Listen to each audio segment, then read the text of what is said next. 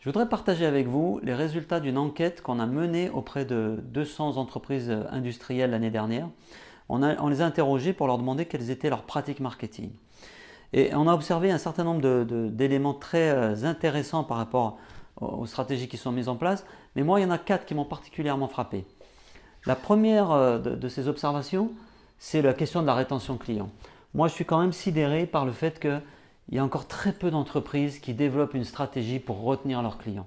Aujourd'hui, dans l'ordre des priorités, c'est cité comme euh, une priorité par seulement 5% des répondants sur 200 entreprises. Donc ça veut dire qu'il n'y en a même pas 4 qui ont euh, cité que la rétention client était dans leurs préoccupations marketing. Et là, on a un vrai problème parce qu'on sait qu'aujourd'hui, retenir un client, c'est 25 fois moins cher que d'aller en chercher un nouveau. Donc ça, c'est un sujet qu'on va aborder régulièrement ensemble. Et à mon avis, c'est une vraie question aujourd'hui qu'il faut, qu'il faut traiter. Le deuxième point, c'est le content marketing. Globalement, tout le monde a compris qu'il fallait euh, rédiger des contenus, qu'il fallait être un peu moins auto-centré. Mais dans la pratique, on constate que la maturité, elle n'est pas encore là.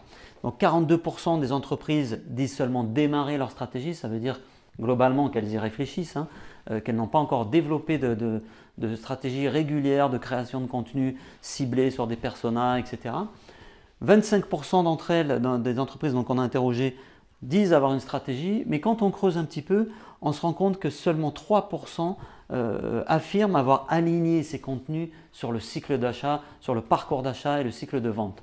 Euh, ça, ça veut dire que les personas ne sont pas encore pris en compte. Donc ça veut dire que l'appréhension même du, du, content marketing, elle est encore faussée et que la majorité des entreprises, à mon avis, sont encore très auto-centrées par rapport au contenu qu'elles produisent sur leur site. Donc elles ne voient pas la démarche de marketing ou de content marketing comme orientée vers le client, mais plutôt comme orientée sur elles-mêmes pour annoncer qu'elles sont sur tel salon ou tel, tel événement ou pour euh, annoncer telle nouveauté produit.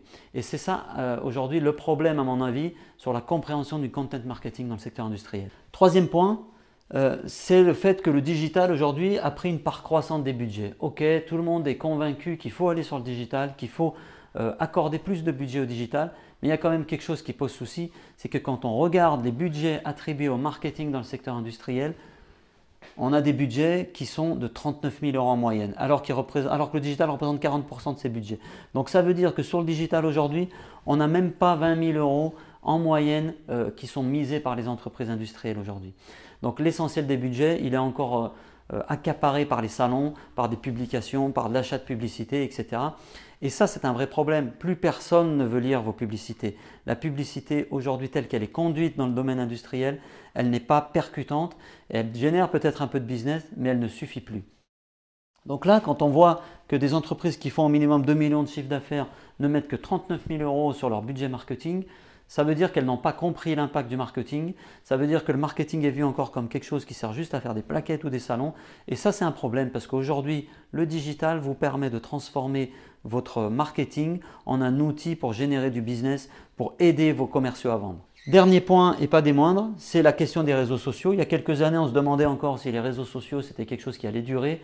Ce n'est plus une question, les réseaux sociaux sont durablement ancrés dans les pratiques de, l'individu et en B2B c'est aussi vrai puisqu'elles sont 64% des entreprises à les intégrer dans leur démarche marketing avec plus ou moins d'habilité. Mais en tout cas, aujourd'hui, la question ne se pose plus sur est-ce qu'il faut être présent sur LinkedIn, est-ce qu'il faut aller sur Facebook.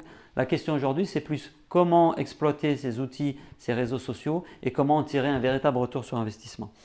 Donc voilà, cette étude, elle est téléchargeable sur notre site, agencenil.com.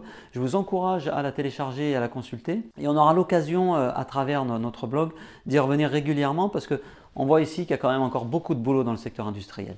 À très bientôt